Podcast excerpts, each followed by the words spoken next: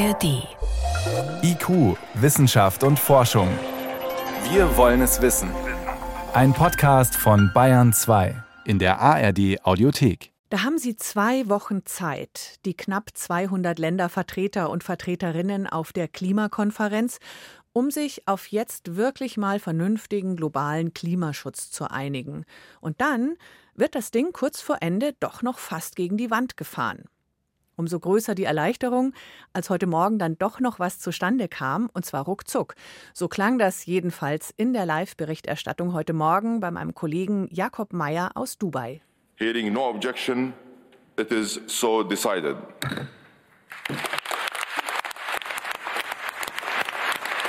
Während wir reden, äh, hat das Plenum begonnen. Vielleicht hört man im Hintergrund das Klatschen. Also ich sitze vor dem Bildschirm. Es mhm. scheint so zu sein, mein Kollege hat es mir auch gerade bestätigt, Sie haben das durchgewunken. Der äh, Konferenzpräsident Sultan Ahmed Al-Jaber steht auf, klatscht.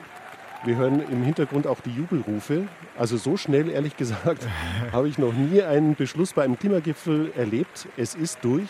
Äh, stehende Ovationen jetzt. Die Vertreterinnen und Vertreter applaudieren sich selbst. Der Konferenzpräsident lächelt breit man sieht äh, die tiefen Augenringe, also der hat die Nacht durchverhandelt. Jetzt umarmen sich auf dem Plenum auch noch die Leute, die da oben sitzen und man sieht schon, dass sie wieder rausgehen aus dem Plenum. Al-Jaber hat quasi angefangen zu reden und jetzt ist es schon vorbei. So hat das heute Morgen geklungen im Radio, als dann doch noch auf der Klimakonferenz ein Abschlusspapier zustande gekommen ist, das jetzt alle mittragen. Die Reaktionen auf dieses Konferenzende in Dubai sind gemischt, von enttäuscht über freudig bis irgendwie erleichtert. Julia Pongratz forscht zu Klima- und Landnutzung an der Ludwig-Maximilians-Universität München, war selbst auf der Konferenz, um Vorträge zu halten. Ich habe heute Nachmittag mit ihr in ihrem Büro gesprochen, daher die etwas andere Tonqualität gleich, und ich wollte wissen, wie es ihr denn geht mit dem Ergebnis. Ja, also man ist natürlich froh, dass überhaupt dann eine Einigung entstanden ist, dass also der Dialog dann konstruktiv weitergeht, dass es überhaupt jetzt die Aussagen gibt zu fossilen Energieträgern. In diesem Abschlussdokument ist ganz, ganz zentral und wesentlich, sonst wäre das ein komplettes ähm, Versagen gewesen der Klimakonferenz. Trotzdem muss man sagen, das Dokument ist stark in Signalen, aber schwach in der Substanz.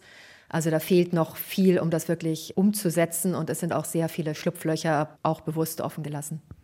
Über die Schlupflöcher sprechen wir gleich noch. Welche Substanz fehlt? Es ist nicht klar, welche Art von Energieträgern dann in welcher Zeitperiode und in welcher Art wirklich abgeschaltet werden soll, beziehungsweise es gibt dann auch die Diskussion eben, dass Gas wieder als Übergangslösung eine ähm, große Relevanz spielen wird. Das sind alles Dinge, wo man eigentlich gehofft hat, dass man wirklich den konkreten Ausstieg von Kohle, Öl und Gas bis da und dahin dann klar definiert und dementsprechend die national festgelegten Beiträge sich auch daran orientieren. Eine konkrete Zahl gibt es schon, nämlich Klimaneutralität 2050. Ist es gar nichts? Das ist ganz wesentlich. Das steht ja schon im Weltklimaratbericht, ne, dass wir, um 1,5 Grad Ziel einzuhalten, eben diese CO2-Neutralität ungefähr 2050 benötigen. Also das ist das Minimum, worauf man, also was die Wissenschaft ja schon absolut klar dargestellt hat. Jetzt ist eine Neutralität einfach eine Balance zwischen dem, was noch rausgeht in die Atmosphäre und dem, was wieder aufgenommen wird. Und das heißt, man muss eben auch sehr klar definieren, äh, wie viel wir denn durch CO2-Entnahme ähm, ausgleichen wollen an Emissionen, die dann 2050 noch weiterhin in die Atmosphäre Atmosphäre entstehen.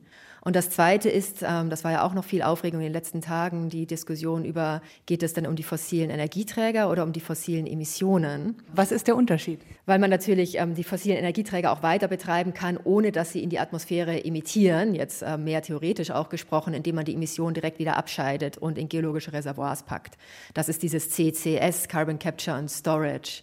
Da sind manche ganz begeistert, denn da heißt es, die geologische Speicherkapazität weltweit sind 1000 Milliarden Tonnen CO2. Das ist die Schätzung. Und da könnte man prima die Erderwärmung auf 1,5 Grad allein mit diesem CO2 wieder wegpacken schaffen, heißt es. Es gibt sehr große hypothetische Potenziale. Die Frage ist, was ist denn wirklich machbar? Was sind denn die praktischen Potenziale? Und die sind dann immer viel, viel geringer. Wenn man die Risiken damit einberechnet, dann sieht man auch, dass das sehr risikobehaftet ist.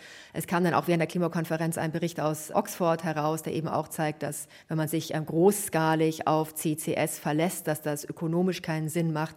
Auch in den Szenarien vom Weltklimaratsbericht spielt CCS eine Rolle. Also das ist eine Möglichkeit, dass man die Emissionen eben vermindert, selbst wenn man die Energieträger Energieträger selbst noch auf der fossilen Seite zum gewissen Maße dalassen muss. Aber das ist dann auch effektives CCS, was also sehr hohe Aufnahmeraten hat, also wo mehr als 90 Prozent dann wirklich der Emissionen abgeschieden und gespeichert wird. Das ist nicht das, was wir derzeit draußen sehen in der Welt. Also da sind die ähm, Capture Rates oft sehr viel ineffektiver. Das heißt, da müsste man dann sehr genau gucken, dass wir uns da nicht drauf verlassen, weil wir eben wissen, dass das ökonomisch keinen Sinn machen wird. Das heißt, wenn wir jetzt damit rechnen, wir können großskalig CCS machen, dann werden wir ein böses Erwachen haben, dass das gar nicht so geht. Aber genau darauf wollen sich ein paar wenige, gerade Öllobbyisten, gerne verlassen. Und das ist wahrscheinlich auch eins der Schlupflöcher oder Hintertürchen, die Sie anfangs angesprochen haben. Ja, also die Rolle von CCS ist eben nicht klar. Man muss auch sehen, wir betreiben ja jetzt schon CCS. Das kommt aber vor allem dann eben aus der Öl- und Gasindustrie, wo das für Enhanced Recovery genutzt wird, also dass man das CO2 wieder in den Untergrund steckt, damit eben besser Öl und Gas gefördert werden kann. Und das ist ja genau das, was wir nicht haben wollen. Also da stecken auch ganz andere Interessen dahinter, die man wirklich ganz transparent machen muss, damit wir nicht in diese Falle geraten, dass dann dieses CCS am Ende dazu beiträgt, dass die Preise für fossile Energie noch, noch günstiger sind als ohne das. Transparenz ist ein spannendes Wort, denn da gibt es viele verdeckte oder gar nicht so verdeckte Interessen, die gegen besten Klimaschutz arbeiten. Sie waren selber auf der COP28 jetzt, haben da einen Vortrag gehalten über das globale CO2-Budget, also was wir uns noch leisten können, rauszublasen sozusagen. Wer geht auf so einen Vortrag? Haben Sie das Gefühl, gehört worden zu sein von den richtigen, wichtigen Leuten? Das ist ganz unterschiedlich. Also teilweise sind das die Presseevents, wo dann die Presse da sitzt, aber auch Vertreter aus dem globalen Süden. Wir haben oft die NGOs mit, mit an Bord.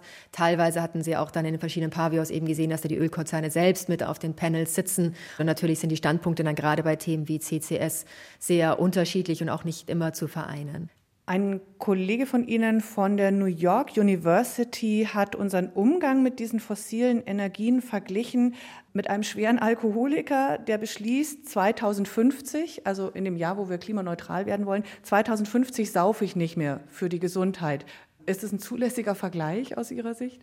Das wie fast so eine Sucht zu betrachten. Ich meine, wenn wir die Zahlen anschauen, immer noch 80 Prozent weltweit der benötigten Energie kommen von Öl, Gas und Kohle. Wie kommen wir da raus? Wie so ein Alkoholiker? Ja, also da merkt man, dass eben die fossile Lobby noch sehr stark ist. Was man auch sehen muss, wir, wir haben ja viele ähm, positive Signale. Also die Erneuerbaren sind ja stark ausgebaut worden, gerade in den letzten Jahren und Jahrzehnten. Aber wir vergessen darüber dann eben immer diese andere Hälfte, die genauso wichtig ist, nämlich wirklich dieses Phase-out der fossilen Energieträger. Und das ist unser Problem, dass wir also eben auch in der Euphorie über, dass wir Erneuerbare hochskalieren, dann vergessen, dass das nur Hand in Hand gehen kann für effektiven Klimaschutz, wenn die fossilen Energieträger aktiv abgeschaltet werden. Und dazu sind wir noch nicht hinreichend bereit. Wenn man sich die Reaktionen anschaut, dann ist mein Eindruck, es ist weniger Freude über dieses Abschlusspapier, eher Erleichterung. Das war ein langes Hin und Her jetzt noch bis zum Schluss. Man könnte den Eindruck haben, das war Taktik und Diplomatie, vorher irgendeinen, Entschuldigung, Mist zu präsentieren, damit dann alle hinterher mit ein bisschen was Besserem zufrieden sind. Was denken Sie?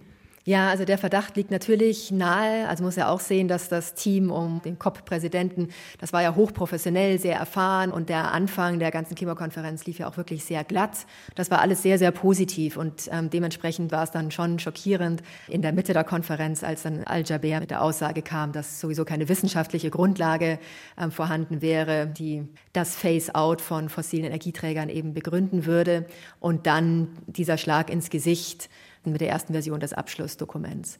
Und entweder war das dann wirklich so gedacht, dass man dann sich eben in der Mitte trifft und diese Mitte nicht sehr ambitioniert ist, indem man so schwach dann vorlegt, oder es war, oder vielleicht auch beides, dann der Druck noch von Saudi-Arabien und anderen solchen Ländern, die also wirklich da ein sehr verwässertes Statement brauchen. Der Gastgeber, eben Al-Jaber und Chef des staatlichen Ölkonzerns der Vereinigten Arabischen Emirate, sagt auch, wir müssen, ich zitiere, ein Ergebnis liefern, das die Wissenschaft respektiert und das 1,5 Grad Ziel in Reichweite hält. Fühlen Sie sich respektiert als Wissenschaftlerin?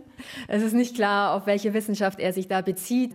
Davor waren ja wirklich diese unfassbaren Aussagen von ihm selbst zu den wissenschaftlichen Grundlagen. Und da sind wir dann auch aufgesprungen. Direkt dort auf der Konferenz haben wir uns dann auch zusammengesetzt. Also wir haben dann eben gesagt, dass man bis 2050 alle Nutzung von Kohle, bei denen die Emissionen unvermindert in die Atmosphäre gehen, einstellen muss, komplett dass man Öl und Gas um 60 bis 90 Prozent im gleichen Zeitraum runterbringen muss, um überhaupt eine 50 Prozent Chance zu haben, dass wir beim 1,5 Grad Ziel noch bleiben. Und das ist alles seit Jahren festgelegt, ne? immer und immer wieder. Also die Wissenschaft ist absolut klar. Und deswegen ist es ja eben so schade, ne, dass man jetzt eigentlich diese äh, Aussagen nur noch mal als Signal bringt, aber nicht wirklich aufzeigt, wie konkret der Pfad dorthin geschehen soll.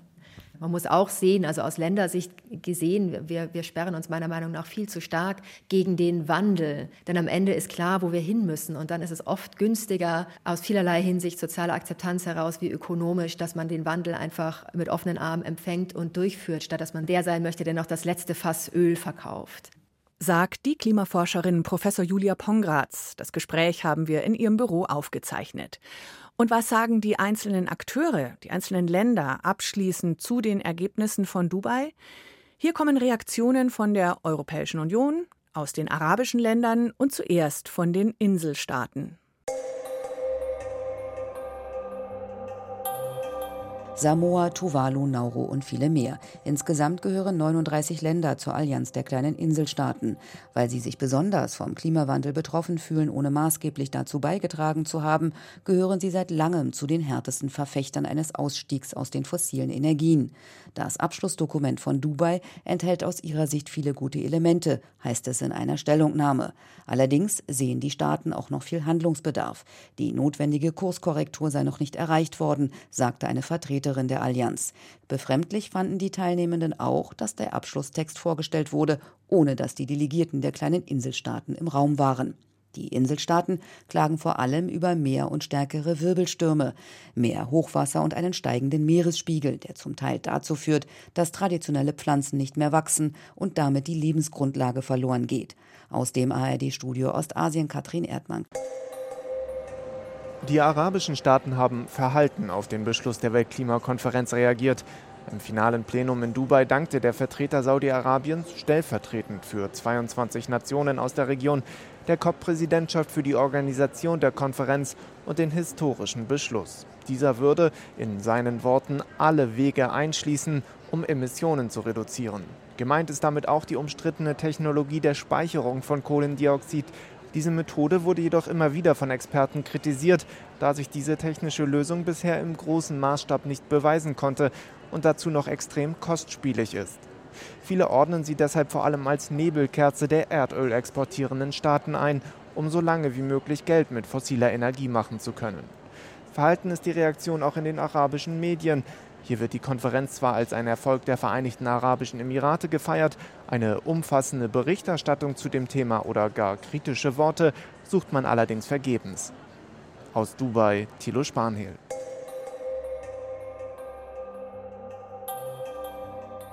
Am deutlichsten sagt es Ursula von der Leyen selbst. Die Präsidentin der Europäischen Kommission bezeichnete die Einigung der Klimakonferenz in Dubai als Schritt der den Beginn des postfossilen Zeitalters markiere, so von der Leyen im Online-Dienst X. Ähnlich positiv klingen die Reaktionen im Europäischen Parlament. Die grüne Europaabgeordnete Jutta Paulus etwa spricht von einem echten Durchbruch. Zum ersten Mal würden sich die Staaten dieser Welt verpflichten, aus Öl, Kohle und Gas auszusteigen und sich klar zum 1,5 Grad Ziel bekennen. Allerdings dürfe auch die EU sich nicht auf den beim COP28 G20-Gipfel vereinbarten Formulierungen ausruhen. Notwendig seien verbindliche Termine für den Ausstieg, die es bisher nicht gibt. Holger Beckmann, Brüssel. Die 28. Weltklimakonferenz ist zu Ende. Viele hatten sich mehr erhofft. Vielleicht ist schon als Erfolg zu werten, dass sie im letzten Moment nicht gescheitert ist. Birgit Magira sagt auf Wiederhören. Bis zum nächsten Mal.